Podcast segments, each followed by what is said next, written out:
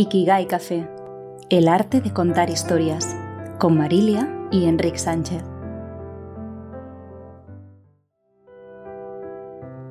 Empezamos con un fragmento de Los lobos cambian el río, de Francesc Miralles, leído por Víctor Jurado.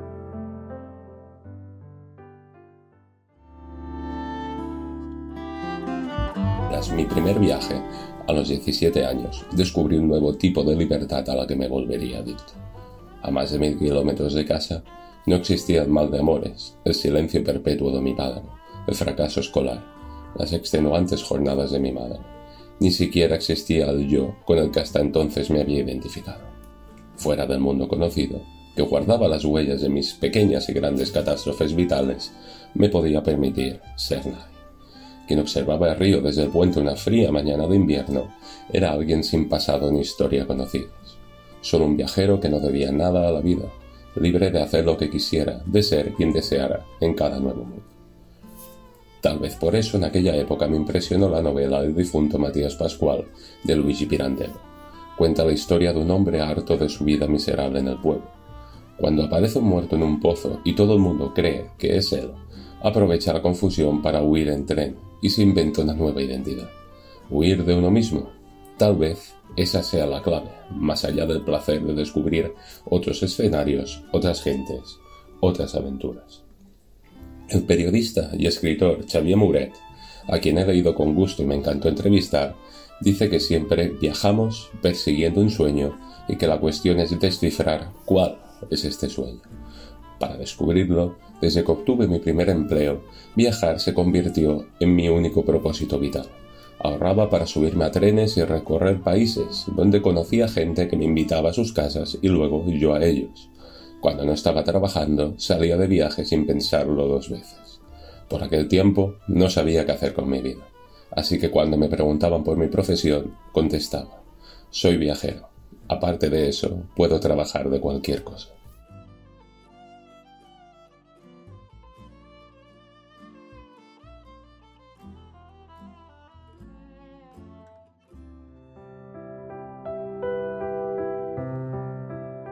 El arte de contar historias, con Francesc Miralles, Enrique Sánchez y Marilia. Buenos días. Tengo el placer de estar junto a dos grandes storytellers, contadores de historias. Y lo más bonito para el tema de hoy, que es el arte de contar historias, es que cada cual lo hace de una manera totalmente distinta. Tengo a este lado mi amigo Enrique, que tiene este nuevo libro, que son 70 cartas, que es el pulso de su newsletter, de lo que ha ido viviendo y ha ido compartiendo, pero yo antes ya le había leído en un libro de cuentos. Y a mi izquierda, mi amiga Marilia. Hola. A muchos os sonará por Ella baila sola. Eso es. Tiene una carrera también en solitario muy interesante y nos va a hablar del arte de contar emociones, historias a través de la música y cómo surgió. Genial. Entonces, mira, ya que, ya que estoy ahora contigo, te voy a preguntar cuándo compusiste tu primera canción y qué te motivó a ello. Pues me acuerdo, por lo que me acuerdo, fue a los 11 años, fue sin guitarra, o sea, la imaginé, no la toqué con un instrumento y estaba haciendo los deberes. No era lo que quería estar haciendo, los deberes, quería estar en algún lugar, quería viajar, quería ver cosas, quería, tenía como, como muchas ilusiones por lo que iba a vivir, pero no encontraba la motivación en ese momento en el libro. Y recuerdo que, que en parte es lo que la música ha significado para mí también. Las canciones, el arte me ha abierto la mirada y me ha abierto, no sé, de alguna manera me ha expandido cuando he visto una canción, cuando he escuchado algo que me ha gustado. Y escribí una canción que hablaba, que se llamaba Help, y que hablaba de ayudarnos, como de una imagen, como viendo desde fuera, el, el ayudarnos unos a otros. No la cantaré jamás en público, bueno, me da mucha vergüenza. ¿Pero te acuerdas de ella? Me ¿La- acuerdo la de toda la letra. Podría, podría, podría. Un día puedes sorprender en, en un gran escenario. Sí, era en inglés. Era en inglés y la puedes cantar como bis. Venga, bueno, no sé, no. No. Muy bien. No puedo, no puedo. Entonces, ¿qué es lo que te, cuando tú sientes la necesidad de escribir una nueva canción, ¿Sí? qué es lo que te inocula ese veneno? Pues en parte es porque a través de la música, para mí la música es un lenguaje a través del que puedo expresar algo que no expreso de otro modo. Entonces siento que tengo algo que compartir, algo que sacar algo que, que, está dentro y que necesito contar de alguna manera y la música me ayuda como la pintura de otra manera o otras, otras, otras herramientas, otros lenguajes, pero en el caso de la música es algo que me da muchísima satisfacción, me da mucha alegría, eh, me divierto buscando y es como un juego que tengo, la guitarra es mi amiga, el lenguaje también y, es, y cuando siento que hay algo que quiero contar me ayuda a darle forma eh, pues algo que no existía. Y me gusta, me gusta el proceso, creo que también por eso sigo haciéndolo después de tantos años, porque me divierte el proceso. Y creo que muchas de tus canciones, dime si voy errado, están en tono mayor, que en cambio hay compositores, mm, hablemos no sé de Perales, que es un genio, que casi todas están en tono menor y que te bajonean, son canciones preciosas, pero que tú las escuchas y a mí me deprimen. Sí, te entiendo. Pero curiosamente he encontrado, a mí, a mí me pasa eso con las mayores y las menores, pero la menor en un sitio preciso da mucha emoción también en medio de... Y luego hay otra cosa, yo he hablado con gente a la que, que me ha dicho que, que, que los, los, mm, los, acordes menores le, le, dan otra sensación, que no les da bajón. O sea, que depende de la persona, lo vive de, un, de una manera.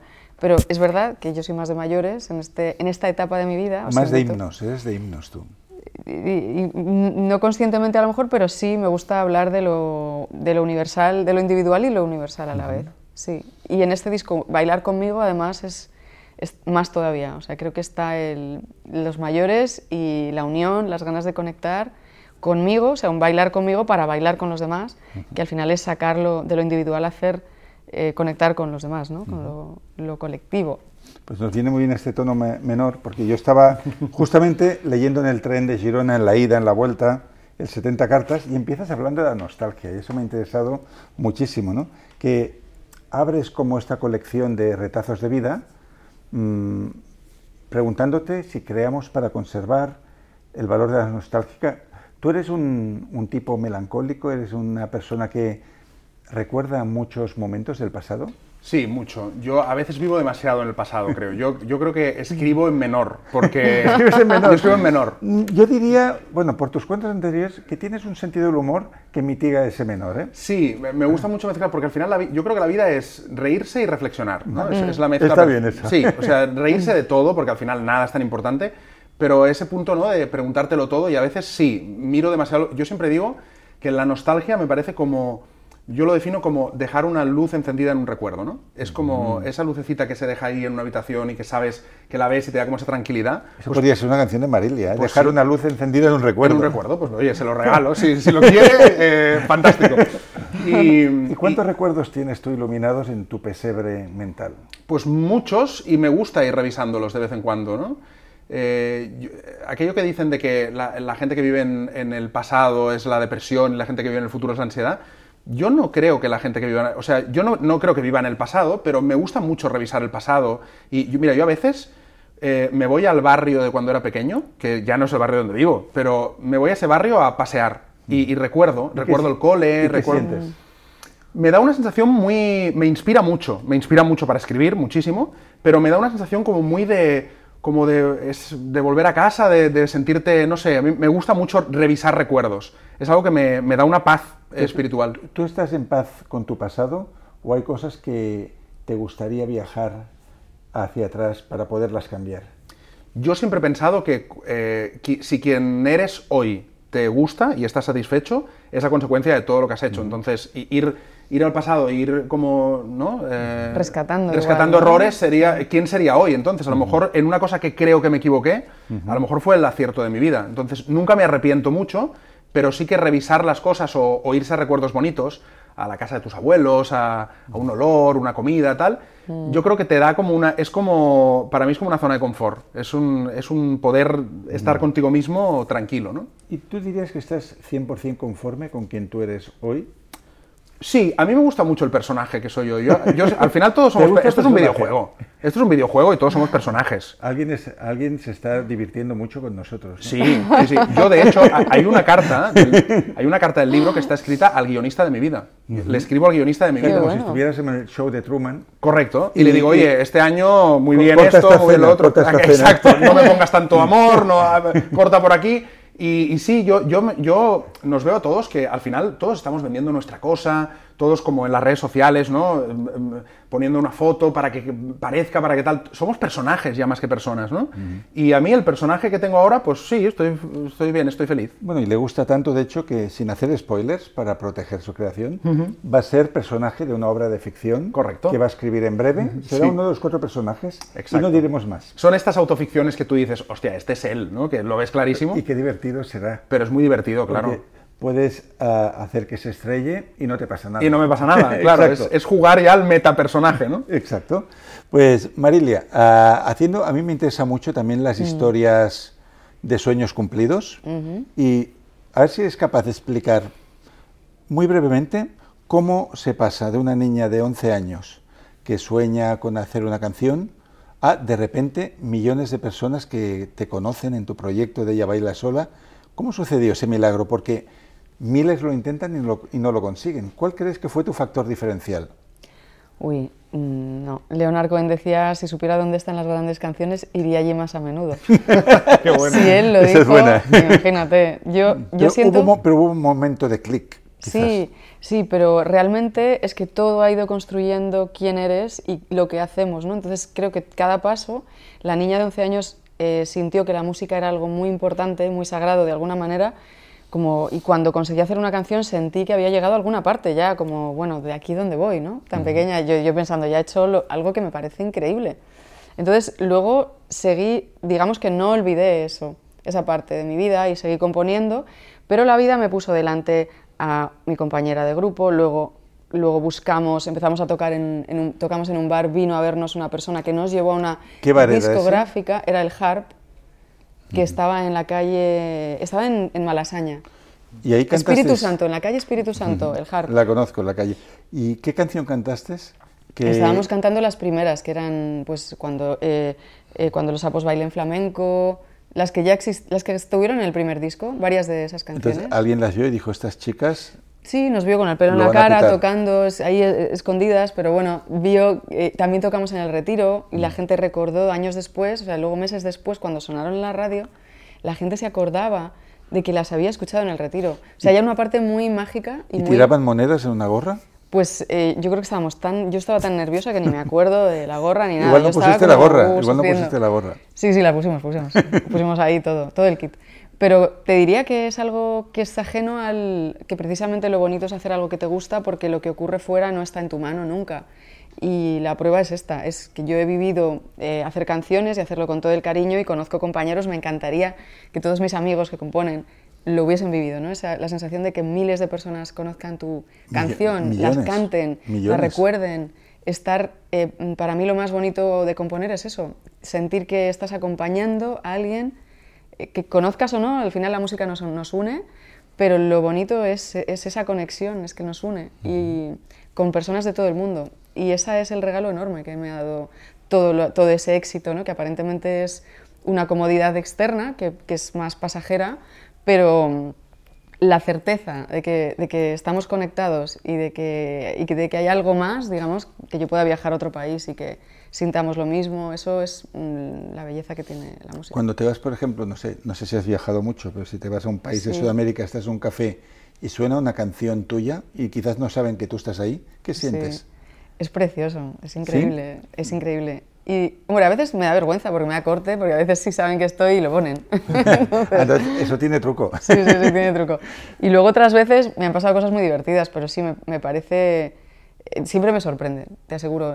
Me sorprendía entonces y ahora también, porque ha pasado tiempo, pero siento que, que la gente ha hecho suyas estas canciones y que, y que ha puesto su vida. Entonces, cuando yo toco en un concierto, que toco el nuevo disco, pero toco las de siempre también, es como que la vida, todo el mundo recuerda algo de su vida, ese paseo por donde vivían, donde vivieron, y, y es mucho más grande, o sea, es de todos esa canción, y yo también recuerdo cosas, entonces es un reencuentro siempre con, con amigos, es como un... como un- O sea, tú tienes millones de amigos, como yo tengo decía muchísimos Roberto amigos, Carlos, lo has sí. cumplido. Yo no, me puedo, yo no me puedo ni poner triste ni enfadarme. No, estás bien acompañada, estás bien acompañada.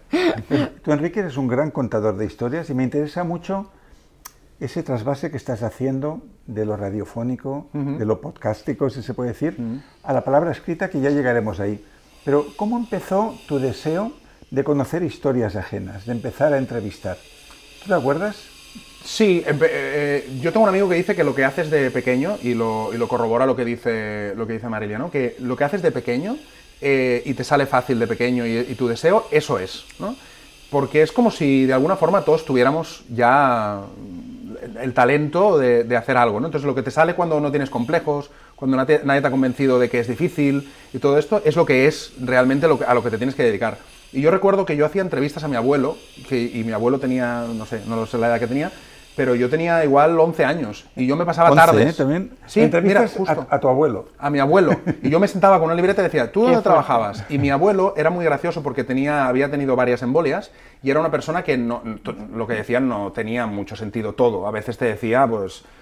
Y a mí me gustaba mucho ya ese punto de humor absurdo. ¿Las grababas con casetes? No, la- lo escribía. A mano, Sí, a como el mano. viejo periodismo Y ya. entonces yo le- le- lo, lo- lo iba poniendo. Y luego me he acordado de decir, claro, es que a mí siempre me ha interesado como las historias de los demás, ¿no? De que la gente me cuente su vida. Por eso el, el podcast Vidas Contadas va de eso. Es de, hostia, alguien que ha tenido una vida interesante, que me la cuente. Y es como vivir muchas vidas a través de lo que te cuenta la, la gente. Entonces te entrenaste con tu abuelo y esas notas las guardas en algún sitio. Me encantaría decirte que sí, pero no. No Esas se son libretas de estas que en alguna mudanza murieron, pero ojalá lo tuviera, pero yo me acuerdo de, de escribirlo. ¿Y, cu- y cuándo pensaste, me voy a dedicar a esto? Va a ser el centro de mi vida. Pues mira, sinceramente después eso es como que se, se diluyó y, y- y un día un- yo jugaba fútbol y un, un compañero del equipo me dijo, me voy a la radio a hacer no sé qué. Y le dije, ¿a la radio? Sí, sí, porque hago radio, en la radio del pueblo. Y dije, ah, pues voy a, voy a ir contigo a ver esto de la radio, porque si algo mueve mi vida es la curiosidad, ¿no? Es como, ah, radio, voy a ver. Fui y fue entrar y fue un flechazo. Dije, hostia, esto es lo que yo quiero hacer en la vida. Esto es maravilloso. La radio es, es esto. Y entonces empecé en la radio. Y ahí ya empecé a trabajar en radios grandes y he estado 25 años en la radio. Y después, pues ya fue como, bueno, pues ahora ya me paso el podcast porque la radio ya no tiene Y en la radio hacías muchas entrevistas ya. muchas entrevistas. Sí, he hecho miles de entrevistas. ¿Podrías recordar una de las muchas que has hecho que te marcó especialmente?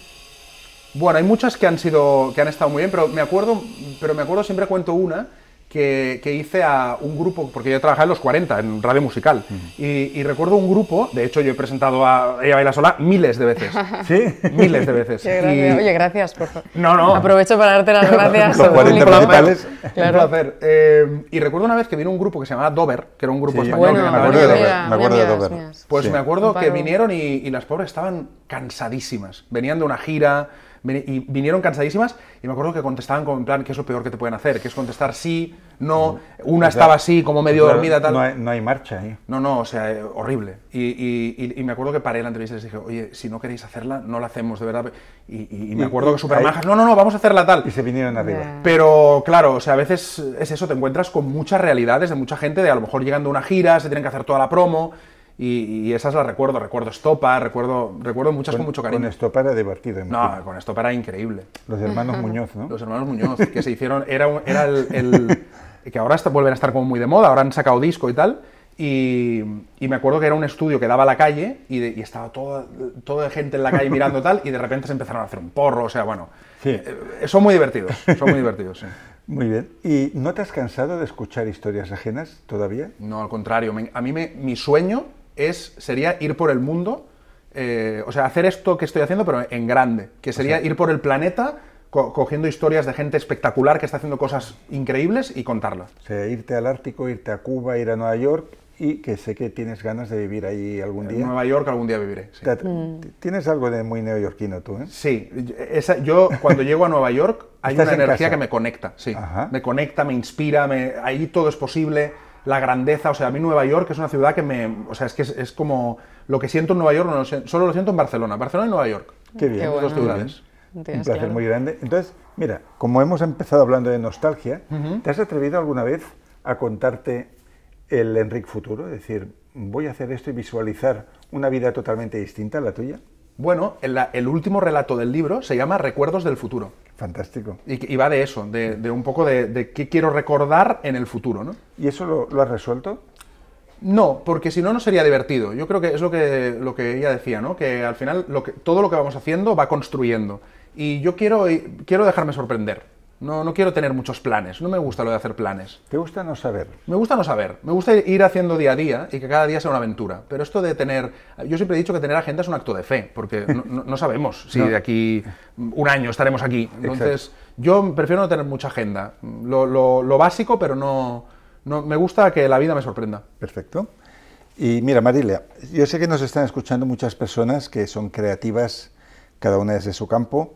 Pensemos en alguien que está empezando a componer canciones y que se pelea un poco con los textos y que está intentando conectar con su inspiración. ¿Qué consejos le podrías dar a esta persona que se mete en este mundo donde tú llevas ya bastante tiempo? Yo suelo no dar consejos, a no ser que me los pidan, como estás pidiendo lo Sí. pero no es muy... Sí. Me parece que cada uno siempre sabe el camino y es, suele ser diferente para cada uno. Pero al principio hay mucha inseguridad y, Claro. y hay mucho síndrome del impostor, como en el anterior episodio de Ikigai Café, y piensas, Sí. esto que estoy haciendo no vale para nada. Claro, pero eso son más inseguridades que porque si tú, o sea, hacer una canción es una cosa diferente, es diferente, ¿no? Yo creo que la sensación de luego ser un impostor o de tener que trabajarse algo es un poco alrededor de la obra, pero, pero tú ponerte a cantar o a... Sí.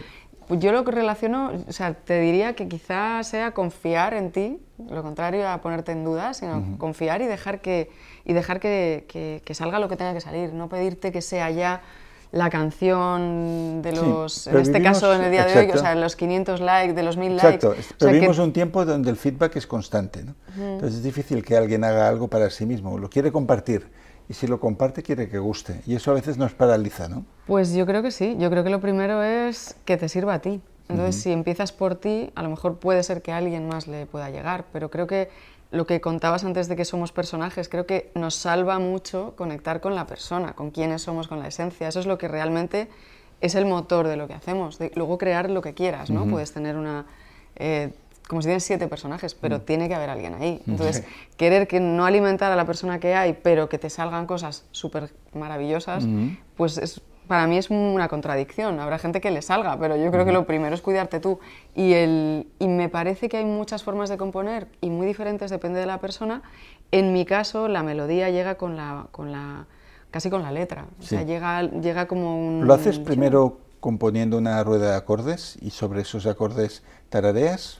La verdad es que sale de una necesidad bastante apremiante. O sea, es como cuando, esa, me recuerda cuando hay un atardecer y quieres ver el atardecer y que no se acabe, que no se acabe, ¿no? Es un poco Vale. ese... Quieres llegar a tiempo porque pasa rapidísimo. Entonces, una canción pasa un poco igual.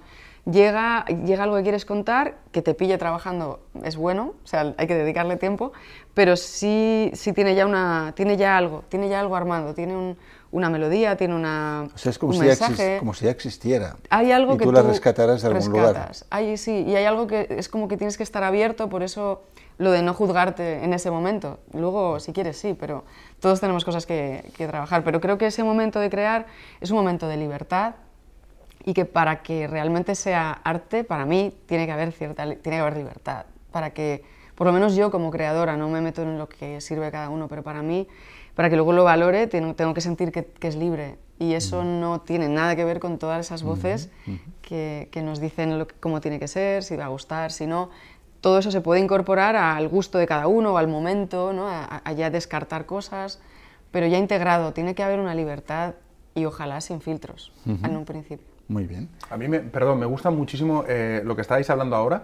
Tengo una amiga que es creadora que dice que ella defiende la teoría y, me encanta, eh, que es que las ideas están allí, ya están formadas, y que el artista en realidad es el que sabe conectar con esas ideas. O sea, que nada es creación de alguien propio, porque al final todos hemos bebido de miles de fuentes, ¿no? Entonces, cuando a alguien le sale una canción o un escrito o lo que sea, es como si lo, hubiera ido al mundo de las ideas y lo hubiera, y lo hubiera cogido de ahí. Y eso es el artista, en realidad. El que sabe ir a ese mundo Y reconocer coger las la idea. cosas que ya existen. Exacto. Y, y yo estoy bastante por ahí, ¿eh? De, que, de que nada, por salir un poco del ego, ¿no? Nada es creación, como esto es mi creación. Es como, bueno, es una creación que estaba en el mundo y tú la has rescatado, pero ya estaba ahí, ¿no? Ya dicen que de hecho el escritor lo primero que tiene que saber es mirar que de las mil cosas que hay en un espacio tú eliges aquella que va a ser significativa y los otros no la están viendo. Claro, exacto. Mira, sí que eh, me, me gusta contaros una, una anécdota muy buena que me contó el otro día David Trueba, que lo entrevisté en el, en el programa. en el Muy podcast. amable esta persona.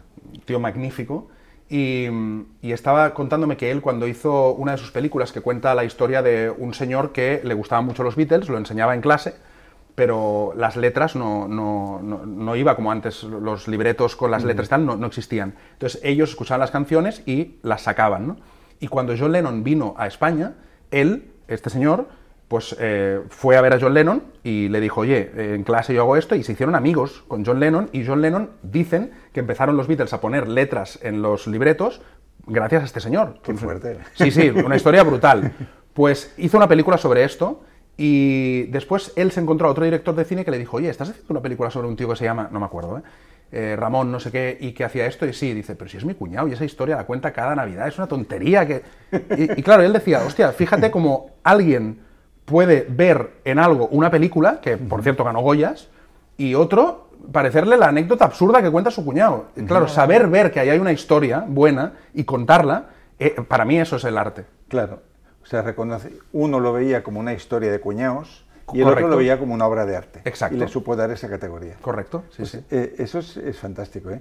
Ah, yo te quería preguntar, ah, cuando empezaste a escribir tu primer libro de cuentos, que quizás lo podemos poner aquí en algún lugar, nos lo van a, no- nos lo van a hacer aparecer por arte de magia, ¿qué sentías al escribir ficción? Y luego ya vamos a ir un poco con la no ficción de aquí. Mm.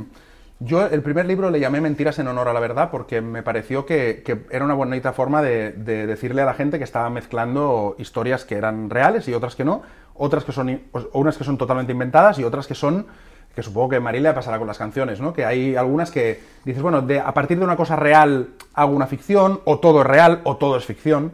Y me gustaba mucho moverme en, esa- en ese terreno y por eso, le, por eso le puse ese nombre. Pero cuando yo empecé a escribir, no empecé a escribir un libro en realidad. Yo escribí porque me apetecía escribir.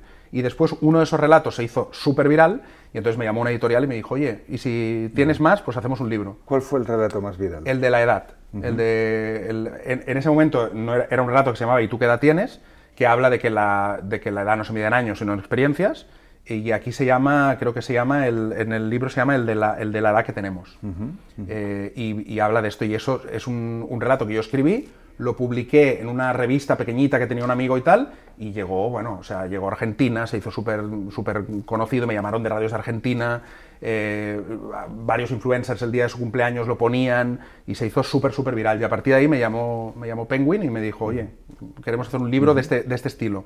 Y empecé a escribir, o sea que en realidad yo empecé el libro sin saber que era un libro, simplemente escribiendo. Entonces, ¿tú consideras que el éxito es algo accidental y fortuito, como Sí. lo que te sucedió con este cuento, que podría haber pasado desapercibido, pero el mundo se dio cuenta de que estaba allí? Sí, yo creo que el- eh, siempre decimos que la suerte no existe, que la suerte hay que currarse, no sé qué. Yo no creo en eso. Yo creo que la suerte juega un papel importante en, en muchos, muchas personas que conozco que, que ha habido un clic en su vida o algo que ha pasado que, que si no hubiera estado eso, todo hubiera cambiado, ¿no? Entonces la suerte está, el talento tiene que estar, el trabajo de hacerlo tiene que estar, Sí. pero después hay un punto de suerte que está ahí siempre, ¿no? Mm, Sí, sí, sí. Yo creo mucho en la suerte.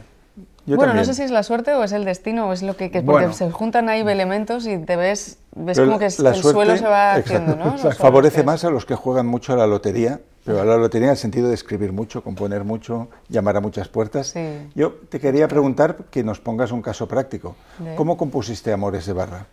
Amores de Barra justamente la compusimos juntas las dos. Vale, Íbamos pues la de los sapos, quizás. Los sapos o Mujer Florero recuerdo que, que nacieron como en muy, en muy poco tiempo, 10 minutos. O sea, una cosa, digas, 10 minutos ¿sí? es el- mi recuerdo, que hace muchos años, hace 25, pero sí creo que, que había una urgencia por, por- por salir y la, la canción tenía que salir. Y en el caso de Mujer Florero recuerdo eh, reírme mucho, porque la canción me eres todo ironía y entonces me parecía muy divertida.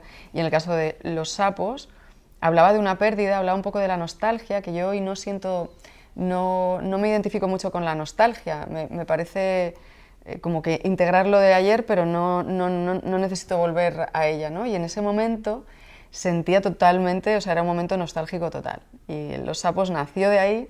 Cuando los sapos bailen flamenco es una frase que no había oído nunca, o sea que también... No, pues la frase parece muy elaborada, no parece algo Sí. que salga tal no, no, cual. salió, salió muy fluido y muy, sí, sí, sí, y muy dramático. Es una canción un poco, tiene un peso, un peso de, como de historia, no sé, de historia que ha importado. ¿no? Cuando haces una canción como esta, ¿tú te das cuenta de que hayas parido algo importante? Hay una parte que sí, que, que, hay una parte que sabes que tiene magia la canción. Yo siento como que, que tiene algo especial. Y esas canciones que son como hijos, para mí las canciones, yo no tengo hijos, tengo canciones, eh, cuando sale esa magia en la canción sé que la quiero grabar. Y hay algunas canciones, estuve un tiempo sin grabar, de repente volví a grabar porque había alguna canción que yo sentía que tenía que grabar. O sea, de verdad es la ilusión por, eh, por escuchar aquello ya con, con otros instrumentos y, y, darle forma y que... Y luego respetar esa magia es otro reto, porque cuando vas incluyendo instrumentos a veces es como repasar mucho un texto, ¿no? Mm. Como que a veces pierdes esa magia. Entonces yo cuando, desde que ya... La maquetitis, que dicen que a veces a uno le gusta como ha grabado la primera versión, te empiezan a producir y dices, es que me gusta más lo primero, ¿no? Bueno, tú que has hecho discos, claro, lo sabes, es, que, es que hay algo A mí siempre me gustaba más la maqueta.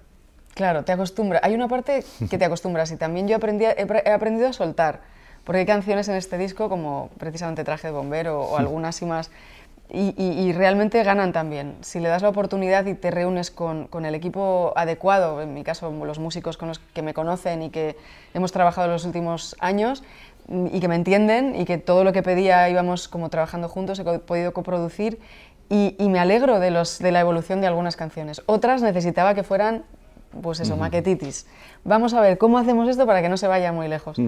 Y, y, siento que cada canción tiene su camino, pero, pero, pero hay que atreverse también, ¿no? A veces. A mí me gusta buscar el sonido y buscar eh, caminos nuevos y divertirme componiendo de manera diferente, sitios distintos, lo que decías, ¿no? leer aquí, leer allí, es, que, es que el lugar también importa, dónde, dónde empiezas a tocar, o, qué día, o que, a qué hora, qué luz, no sé, todo influye.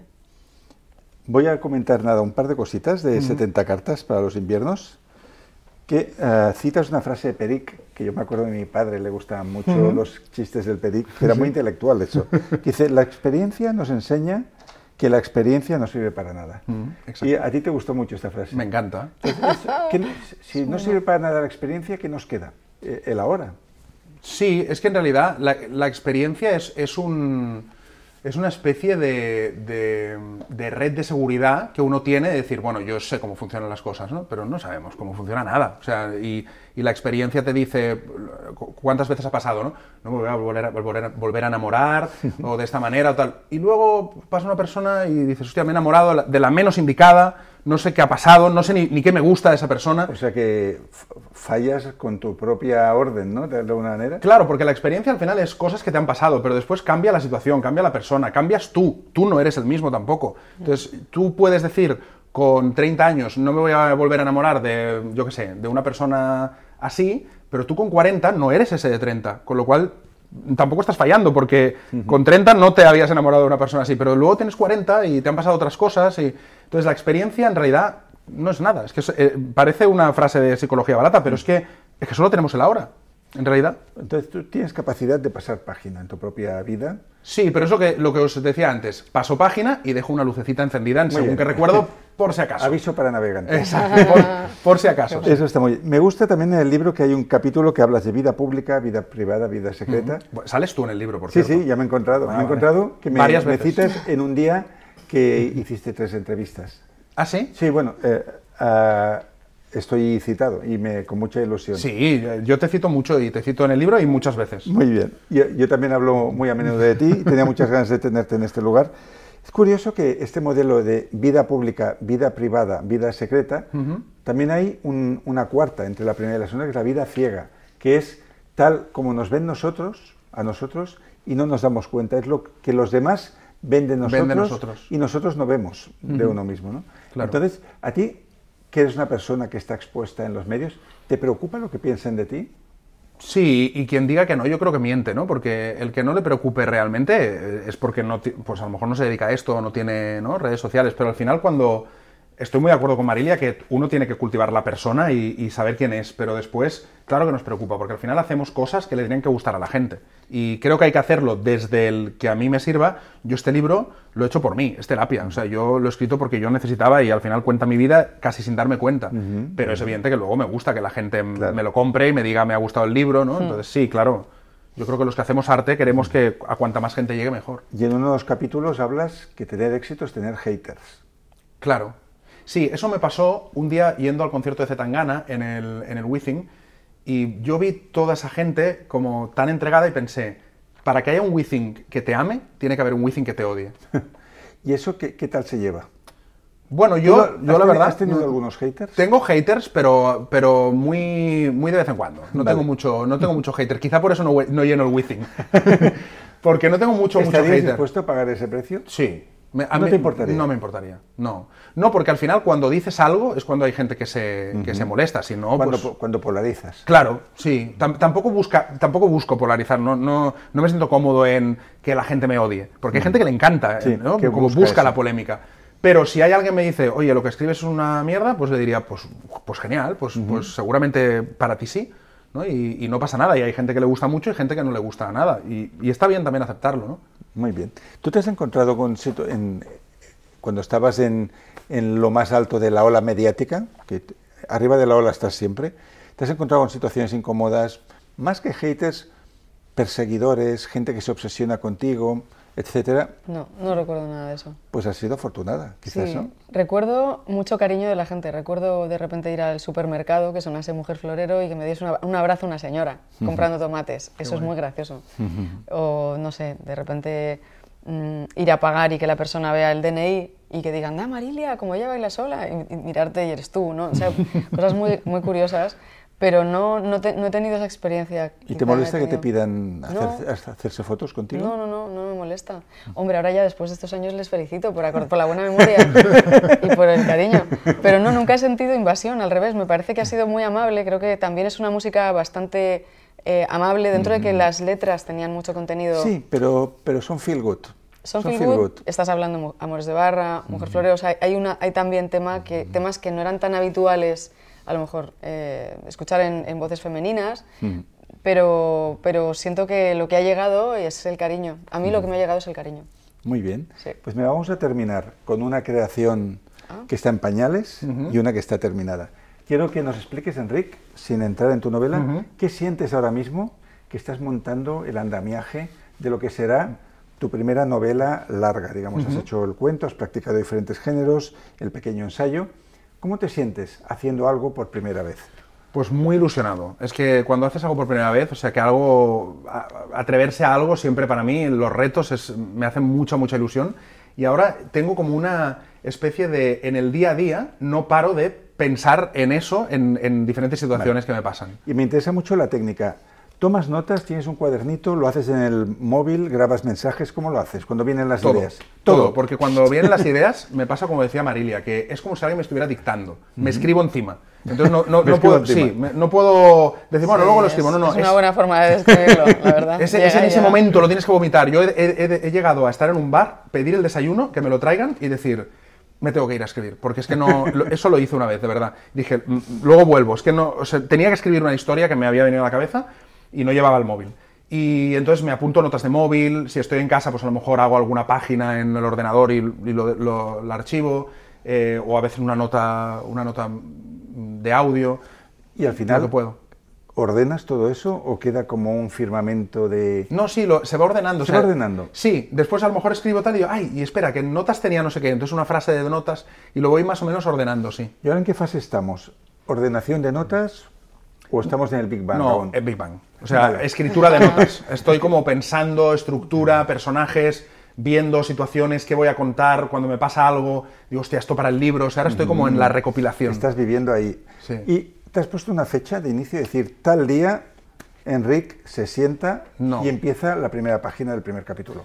No, porque soy muy caótico y de hecho ya tengo cosas escritas. Yo tengo a lo mejor un par o tres de páginas que no sé dónde irán. No sé si será el inicio o no, Pero ya pero ya, están, está escrito. ya están. Eh, porque me salió un día. ¿Y Me qué te salió. parecen esas páginas? Mm, A mí me parecen muy, muy buenas, a mí me gustan mucho, pero porque me hacen, me hace gracia reconocer esa situación. Es, esta, las que tengo escritas en concreto es una situación que me pasó hace poco y, y al escribirla y recordarla y después es curioso también cómo se romantiza las cosas escritas. A ti te pasa algo y te puede hasta poner triste y tal, pero cuando lo escribes y lo ves Sí, en novela sueltas. dices, ¡ay, qué bonito! Ah, Es hasta, hasta, hasta guay. Se atribuye a Groucho Marx la fórmula drama más tiempo igual a comedia. Igual a comedia, sí, sí, sí, totalmente. bueno. Sí, sí, sí, Entonces, sí. bueno, muy interesante. Entonces tú eres más bien un creador caótico, que le, Muy viene, caótico. que le viene la inspiración o le viene la rausha, que decimos en catalán, y entras ahí, pero que no dices, mira, voy a escribir cada día de 8 a Mm. Uy, 12. no, yo no eres así. Absolutamente imposible. No, no, yo soy un caos. Yo a lo mejor llego de una cena y es la una de la mañana y digo, hostia, y me pongo a escribir. Entonces, más vale que no firmes un contrato con un editor No, con una no. fecha, no. No, Cuando- este libro... esté, estará. Claro, este libro no quiero venderlo y escribirlo, sino que quiero escribirlo y venderlo. Fantástico. Una vez lo tenga, a lo mejor tardo dos años. Muy bien. Entonces iré y diré, tengo esto.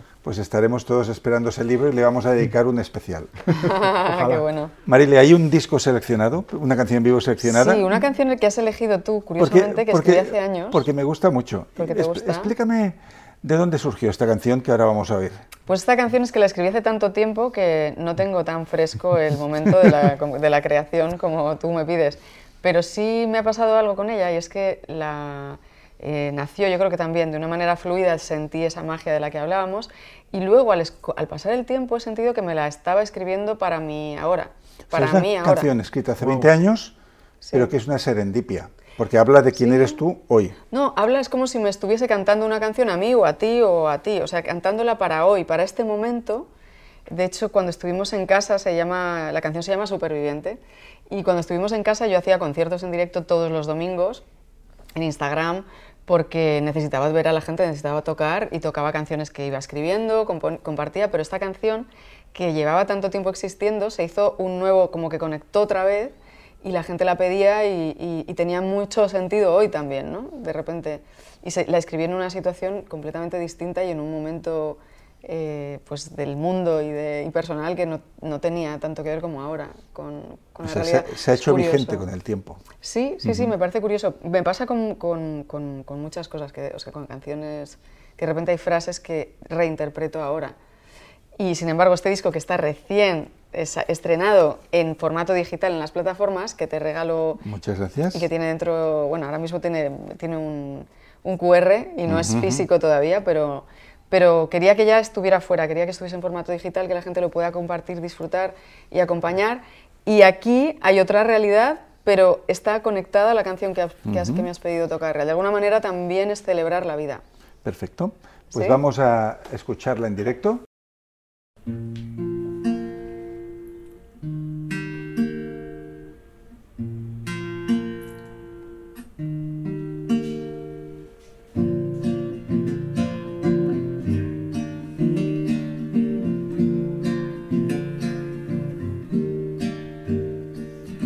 Te he visto más alto, ni más guapo, ni mejor. Te han sentado bien los años y me alegra oír tu voz. En el fondo de tus ojos, donde guardas tus caminos, lo que llena y lo que duele, lo que nadie más ha visto, es allí donde me quedo y en tu nueva paz respiro. Y me crece verte fuerte porque todos somos niños. Eres un superviviente de los días y los gritos, de la soledad hiriente que taladra los sentidos. Has limpiado trapos viejos, cambiado todo de sitio y me alegra que te acerques con la fuerza de haber sido y de ser superviviente de todo lo que has tenido.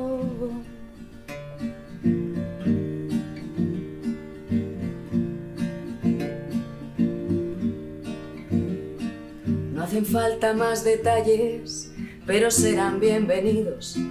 Ya no cumples cada norma si no encuentras su sentido. Sigues buscando las flores, hoy las cuidas con más mimo, porque sabes que no crecen a la luz de cualquier sitio. Eres un superviviente de los días y los gritos, de la soledad hiriente que taladra los sentidos.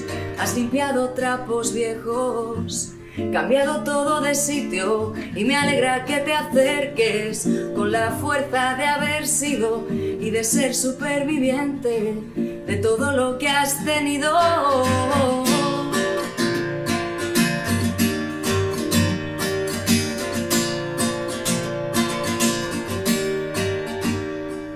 Nunca te he visto más alta, ni más guapa, ni mejor. Te han sentado bien los años y me alegra oír tu voz.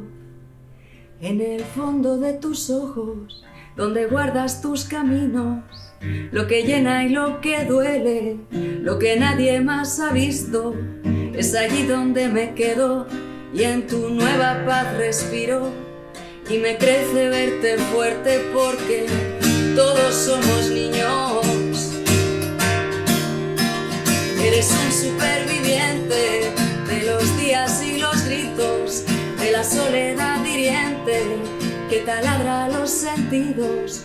Has limpiado trapos viejos, cambiado todo de sitio y me alegra que te acerques con la fuerza de haber sido y de ser superviviente de todo lo que has tenido.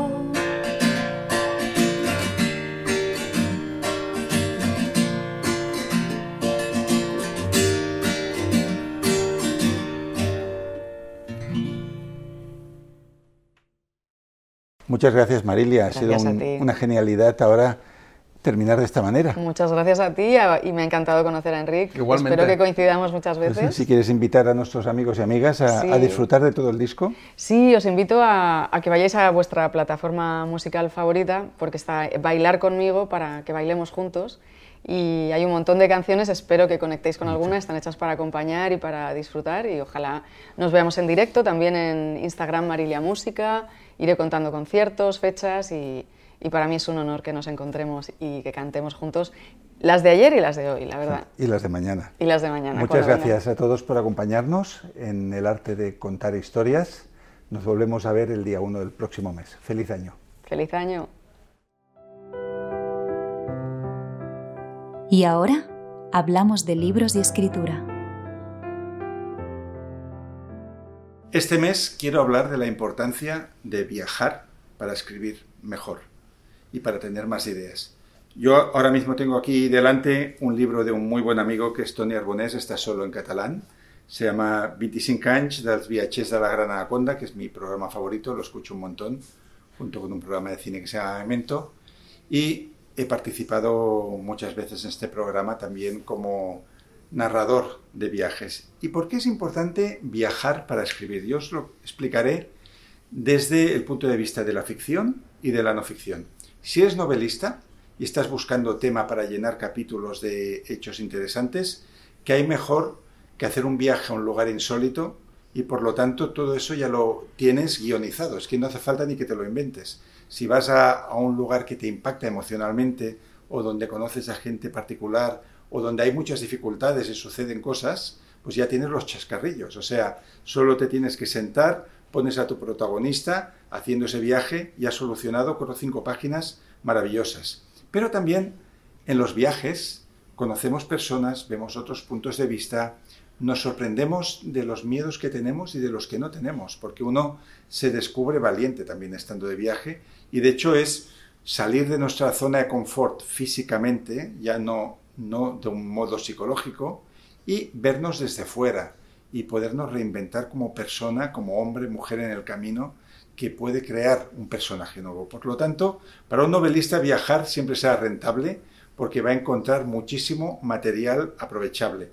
Pero en la no ficción también. Y yo recuerdo cuando trabajaba de repartidor de pizzas con moto, ah, que lo explico en mi biografía Los lobos cambian el río, que nos atracaban, pasaban muchas cosas, y yo de estos trabajos así eventuales los tomaba, recogía un poco de dinero, viajaba, volvía, unos meses más, dinero, viajar otra vez, volver. Y una de estas personas que vio que yo viajaba mucho, que era el, gerente de una pizzería, me dijo, Francesc, te va a ir muy bien la vida. Y digo, así como, ¿cómo lo sabes? Y en aquel momento era solo un motorista que repartía pizzas por el barrio de Las Corts, donde estaba el Camp Nou. Él me decía, porque la gente que viaja mucho ve muchas cosas, descubren ah, elementos, conceptos, ideas, personajes que aquí no están y lo traen. Y de alguna manera este hombre lo que hizo fue predecir lo que sucedería con Ikigai. Por lo tanto, tanto en ficción como en no ficción, id fuera que no significa que haya que coger un avión, que haya que tomar un tren a bala ni nada parecido. A veces basta con ir a una línea de autobús en la que tú nunca has estado, ir a pasear por un barrio distinto, ir a conocer a gente distinta, entrar en un bar donde hay personas singulares, escuchar, poner la antena y luego a escribir.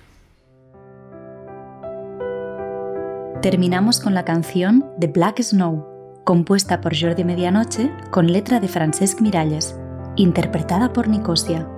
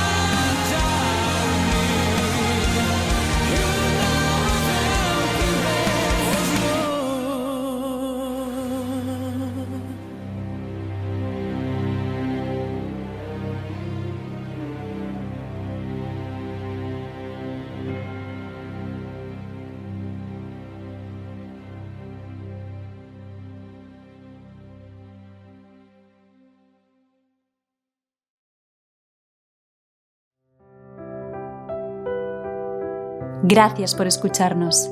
Ikigai Café volverá el día 1 del próximo mes.